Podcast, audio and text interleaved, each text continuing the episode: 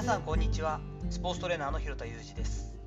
アスリートスポーツ現場でトレーニング指導をしたりスポーツ施設や現場のディレクションをしたりトレーニングやトレーナーの働き方について情報発信をしたりしています。最初に告知をします。少額有料ノート記事を活用することで求められるコンテンツ作りの情報がゲットできるよという少額の有料ノート記事を実際に書いてアップしています。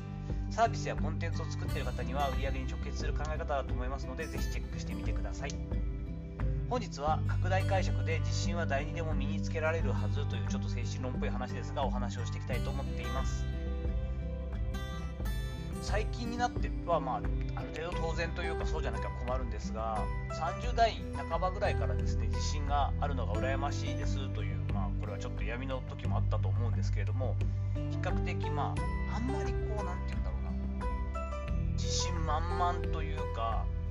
キラキラしてるタイプじゃないとは思いますがひょうひょうと堂々としているように仕事ができているのかなとは思っているんですがそうやって言っていただくことが多いんですよね。あとまあ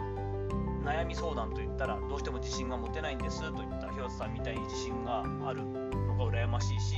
すぐになれなくてもどういう風になったら自信が持てますかといったようなことを言ってもらったり悩みを打ち明けられることが結構あったりします。スポーツ現場に関わっても20年以上経ってきてさまざまな経験しても散々テンパってきてますからまあ今自信がありそうに見えなかったら誰も私に仕事を頼まないと思うので仕方ないというかですね当たり前なんですが本質的な自信というか根拠のない、まあ、自分でいい自分を生ききるんだという感覚というのは若い実績がない時で自信がそういう意味では仕事の自信というかキャリアがなかった時から比較的持てていた気がします。そんな中ですね先日読了した、えー、情報の選球眼というもうタイトルでちょっとつられて読んでしまったんですが山本康生さんというのかな安政さんかなという方が書いた本の中でですね、まあ、情報リテラシーを身につけていこうねっていう本だったんですが提唱していた捉え方で面白いなと思ったのが自信の捉え方だったんですよね。その方はですね自信イコール自己信頼度自信の信は信頼度自分に対する信頼度だということを、えー、考えていると。それが自信なんじゃないかっていう話をしていて面白いなと思ったんですよね。何かできるようになったからとかですね実績ができたからではなくて小さな自分との約束事を守るであったり私で言ったら親善美を貫くとかだったり大好きな人に対して見返りを求めないというようなこと。これを続けてきたわけなんですがそれを積み重ねてきたことでそもそも自分への信頼度というかですね自分は自分が思っているような、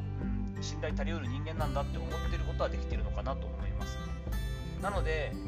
まあ、昔からそういったところはあって今でもですねお前は自分自身に対してですねお前はよほどのことがない限りやりきるでしょうと信頼している気がしたりしています。これって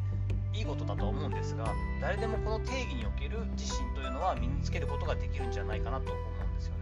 過度な期待とかですね自分のもう背伸びも背伸びでもジャンプしないと届かないような理想像とかですね。あとはまあみんなからちやほやされたりとか認められたりとか羨ましがられたいとかうん経済的に豊かになりたいとか誰よりも有名になりたいとかっていう、まあ、欲望みたいなものこういうものではなくて地に足をつけて前向きにできる部分に目を向けて認めてあげる。これができると、まあ、誰でも自信はつくんじゃないかなというふうに個人的には思ったんですよね。ちょっとそのことをさらっと思ったりもしたので、え今回シェアさせていただく機会としました。